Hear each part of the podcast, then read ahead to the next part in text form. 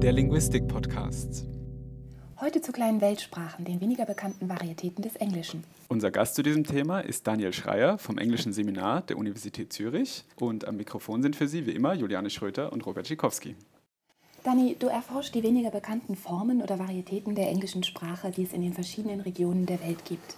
Das englisch-deutsche Wörterbuch, das ich zu Hause habe, kennt tatsächlich nur genau zwei solcher Varietäten, nämlich britisches Englisch und amerikanisches Englisch. Welche anderen Varietäten gibt es? Das ist jetzt so, als ob du mich fragen würdest, wie viele Sprachen es auf der Welt gibt. Jeder englische Sprachwissenschaftler wird dir hier eine andere Antwort geben. Ganz offensichtliche Kriterien sind sicherlich die Kodifizierung, die internationale Sichtbarkeit, die Praxis in der angewandten Linguistik, was ist jetzt zum Beispiel in der, im Sprachunterricht Gebrauch und so weiter. Da gibt es traditionell eigentlich nur zwei, britisches und amerikanisches Englisch. Sobald wir aber regionale und vor allem auch ethnische Varietäten mit berücksichtigen, dann wird es äh, schwierig, eine Grenze zu ziehen oder eine klare Antwort zu geben. Wie viele englische Varietäten werden zum Beispiel in London oder New York gesprochen? Das kann dir keiner sagen. Und gerade aufgrund erhöhter Mobilität und Migration, also auch Rückmigration, sind in letzter Zeit in urbanen Zentren wie London neue Ethnolekte entstanden, was deine Frage noch viel komplexer macht. Was ist denn ein Ethnolekt? Der Ethnolekt ist eine Varietät, die von Migrantengruppen gesprochen wird, sehr häufig auch in der Diaspora, die sich durch Charakteristika der Dialekte in den Ursprungsgebieten auszeichnet und dann im neuen Zielort der Migrantengruppe weiterverwendet wird je nachdem für mehrere Generationen. Geben wir uns mal damit zufrieden. Wir wissen nicht genau, wie viele es gibt, aber vielleicht einfach, damit wir uns ein bisschen besser das vorstellen könnten. Also was für Unterschiede kann es denn geben zwischen Varietäten? Wie breit ist da das Spektrum? Wie sieht das aus? Ich habe drei äh, Beispiele, um dies äh, zu illustrieren. Zum ersten hätte ich Englisch, wie es in Indien gesprochen wird. We started by setting up exhibitions on railway stations. Ordinarily, you know that nobody will come and see an exhibition if it is uh, organized in a hall. But in a railway station, there are always people and a little time to spare. They started coming to the exhibition, they started looking around, and of course, we tried to uh, reach their minds by telling them what the various methods are, and you'll be surprised that we could motivate quite a number of people in this very simple fashion. Zum zweiten Englisches aus der Karibik. Monday night evangelistical service Tuesday night, rest night, the people rest completely, no service at night. Wednesday night, young people meeting, and Thursday night, Bible study, and Friday night is prayer meeting. Und als drittes ein Ausschnitt aus Daten, die ich selber gesammelt habe, nämlich vom Englischen auf St. Helena. I worked there maybe a few years. Hmm. Few years. And uh, I worked as a distillation plant, in the distillation plant, condensed water. Mm. But I was a cooler builder first. Built coolers. They learned me how to build these coolers, the Americans. And then I passed my test for that. And then I was an operator in there. Dani, jetzt ist es ja so, dass die Varietäten des Englischen, für die du dich besonders interessierst, weniger bekannt sind. Wie kommt das denn eigentlich? Wieso sind die weniger bekannt? Also für den Status von Dialekten gibt es mehrere Kriterien. Zum ersten die Anzahl Sprecherinnen und Sprecher, dann die regionale Verbreitung, vor allem auch äh, global, die Entstehungsgeschichte und auch die Zeittiefe etc. Die Mehrzahl der englischen Varietäten haben eine geringe Sprecheranzahl und werden in entfernten oder auch ziemlich schwer zugänglichen Gebieten gesprochen. Manche, ich denke vor allem an die südliche Hemisphäre, sind zudem erst im 19. Jahrhundert entstanden und noch relativ jung.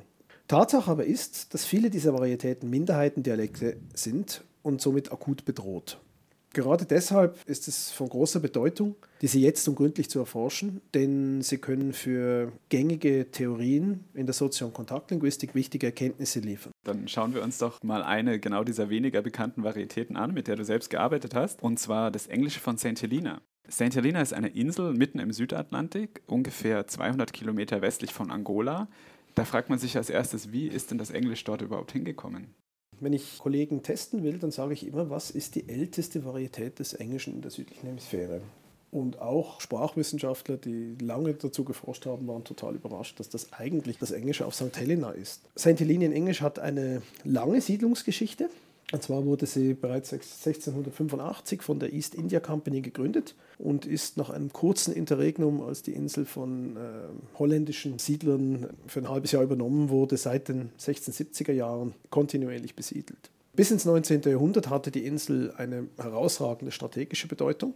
Auch deswegen wurde sie als Exil für Napoleon bestimmt.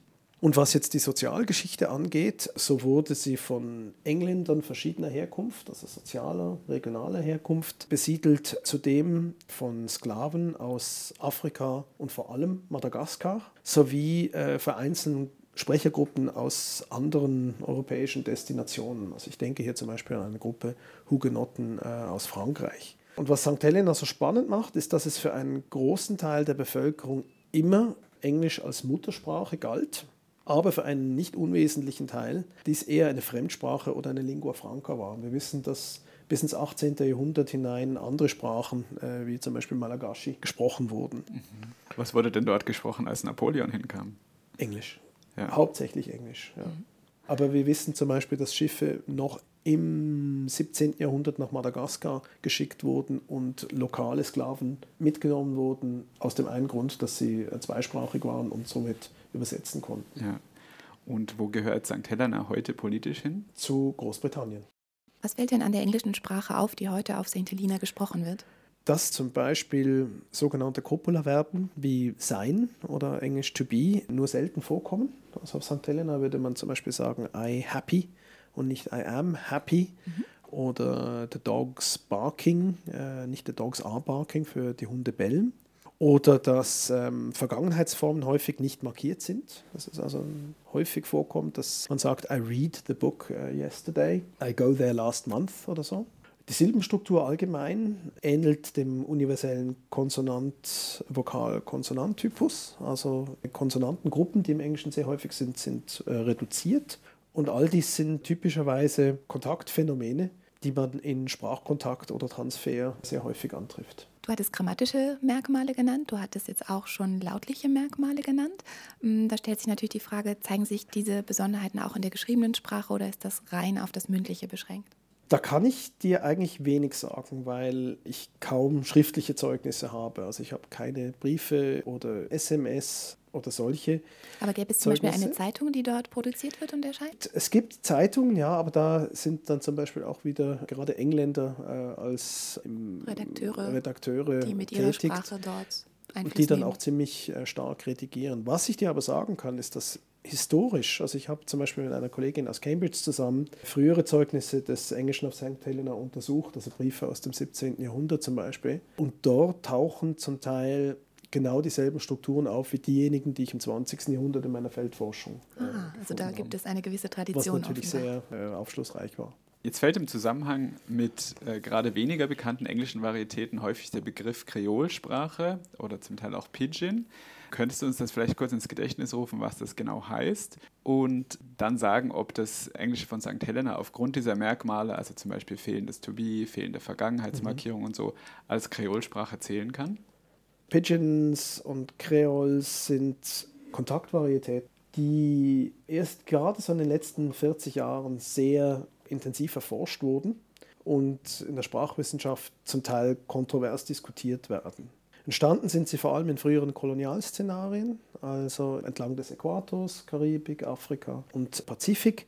Und es gibt sehr leidenschaftliche Debatten, ob diese nun sprachtypologische Sonderfälle sind oder nicht, wie stark der Einfluss von anderen Sprachen ist bei der Entstehung dieser einzelnen Varietäten. Und da sind sich nicht alle einig. Wichtige Kriterien sind aber, egal wie man diese nun definieren möchte, wie stark das Englische reduziert wurde durch Einfluss von anderen Sprachen, ob Englisch als Muttersprache erworben wird oder nur als Fremdsprache oder Lingua Franca bei Erwachsenen. Und das muss man sich von Fall zu Fall anschauen. Im Fall von St. Helena hast du ja gesagt, es gab sehr lange Zeit diese Situation, dass ein Teil der Bevölkerung Englisch als Muttersprache hatte und ein Teil mhm. nicht. Hängt das auch mit dieser Frage zusammen? Und wie sieht das eigentlich heute aus? Also wie es heute aussieht, ich habe zum Beispiel diese Frage untersucht, indem ich mir Listen von Strukturen von anderen Kreol-Varietäten genommen habe und dann wirklich von Fall zu Fall diese durchgegangen bin und geschaut habe, ob das auch auf St. Helena vorkommt oder nicht. Das Erkenntnis war, dass viele dieser Strukturen, die wir aus der Karibik kennen, auch auf St. Helena vorkommen, dass also das Englisch auf St. Helena durchaus Ähnlichkeiten hat mit Varietäten, die aus Kreols eingereiht werden. Und das lässt sich eigentlich darauf zurückführen, dass, dass ein sehr intensiver Sprachkontakt stattgefunden hat, vor allem im 17. Jahrhundert, und dass lange Phasen von Zweisprachigkeit, Mehrsprachigkeit auf St. Helena dazu geführt haben, dass zum Beispiel englische Strukturen wie jetzt diese Konsonantengruppen oder die äh, Vergangenheitsformen simplifiziert wurden. In der bisherigen Forschung ist es üblich, die verschiedenen Varietäten des Englischen in sogenannte Kreise einzuteilen, je nachdem, wie tief verankert das Englische in der betreffenden Gesellschaft ist. So kommt man von Varietäten des inneren Kreises, wie dem britischen oder amerikanischen Englisch, über den äußeren Kreis, wo zum Beispiel das Englische hingehört, das in Indien, Kenia oder auf den Philippinen gesprochen wird, bis zum sich erweiternden Kreis, wo zum Beispiel die Schweiz oder Frankreich eingeordnet werden. Du hast argumentiert in einem Artikel, dass dieses Modell nicht genügend ist, dass es unzureichend ist. Könntest du uns das am Beispiel des Englischen auf St. Helena erklären? Das Modell, das du hier ansprichst, wurde in den 80er Jahren entwickelt von äh, Braj Kutchru, einem der ganz großen Sprachwissenschaftler des Englischen als Weltsprache. Bis heute ist es sehr einflussreich. Er hat drei Kreise entworfen und Varietäten so eingeordnet. Und er hat die Geschichte und vor allem auch den Status als, als Muttersprache hier einfließen lassen. Allerdings ist gerade das eine Schwäche, denn er berücksichtigt keine inneren sprachlichen Merkmale. Also er vergleicht die einzelnen Varietäten nicht nach den Formen und Strukturen, die sie haben. Auch muss man das Modell kritisieren, weil es eigentlich ziemlich statisch ist und wir wissen, dass Varietäten munter von einem Kreis in den anderen verschieben werden können. Also gerade in Asien zum Beispiel sind heute manche Varietäten eher im äußeren Kreis als noch im erweiternden Kreis, wie das vor 30 Jahren vielleicht hätte sein können. Englisch in Japan, Korea zum Beispiel, wo jetzt heute sehr häufig das Englisch für einzelne Gruppen bereits als, als Zweitsprache und nicht mehr als Fremdsprache fungiert. Oder das Englisch auf St. Helena zum Beispiel, wo eine Varietät Kreolstrukturen aufweisen kann, ohne dass sie eigentlich eine typische Kreol-Vergangenheit hätte mit großen Plantagen und Tausenden von Sklaven und so weiter. Das müsste man eigentlich alles noch in mhm. dieses Modell einfließen lassen. Was ich mich bei diesem Kreismodell auch frage, also wenn ich an die Faktoren denke, die hinter diesen Kreisen stecken, also zum Beispiel, wie viele Erstsprachler gibt es, wie viele mhm. Zweitsprachler gibt es, wie lange gibt es eine Sprache überhaupt schon in einer Region, dann erscheint mir das eher graduell. Also wie ist man denn eigentlich auf die Idee gekommen, drei so sauber getrennte Kreise anzusetzen? Schlicht und einfach, um verschiedene Kategorien des Englischen als Weltsprache einzuführen. Katschur hat, hat sich jetzt bemüht, wirklich aufgrund einzelner Kriterien diese Varietäten einzuordnen. Hat aber dabei außer Acht gelassen, dass sich manche Dinge sehr schnell auch verändern können. Um dem weiteres Beispiel zu geben, China es gibt manche, die sagen, in gar nicht so langer Zeit könnte Englisch in China zahlenmäßig die größte Varietät werden, schlicht und einfach, weil so viele Chinesen jetzt Englisch lernen. Welchen Einfluss dies haben wird auf Englisch als Weltsprache, ist für jeden Modell interessant. Dani, eingangs hattest du erwähnt, dass viele der weniger bekannten englischen Varietäten vom Aussterben bedroht sind. Mhm. Vor einigen Wochen informierte die NZZ auf ihrer Titelseite darüber, dass Tausende von Sprachen auf der Welt vom Aussterben bedroht sind, nicht nur Varietäten des Englischen. Dies sei insofern unbedenklich, so hieß es, als es ökonomisch sinnvoll sei, wenn möglichst viele Menschen dieselbe Sprache verwendeten. Ich könnte mir vorstellen, dass du als Linguist diese Argumentation gerne kommentieren würdest. Das äh, tue ich gerne, ja. Es gibt natürlich immer verschiedene Sichtweisen. Die Sichtweise in der NZZ, wenn ich es richtig in Erinnerung habe, war eine eher ökonomische, sprachwissenschaftlich auch nicht besonders fundiert, wenn ich das mal so sagen darf. Das kann man, glaube ich, auch kaum ein Sprachwissenschaftler mhm. äh, zu Wort oder wurde zumindest äh, befragt. Aber die Sichtweise, dass dass das positiv sein sollte, wenn sich die Sprachenvielfalt ändert, finde ich äh, sehr zynisch, kann es nicht anders sagen.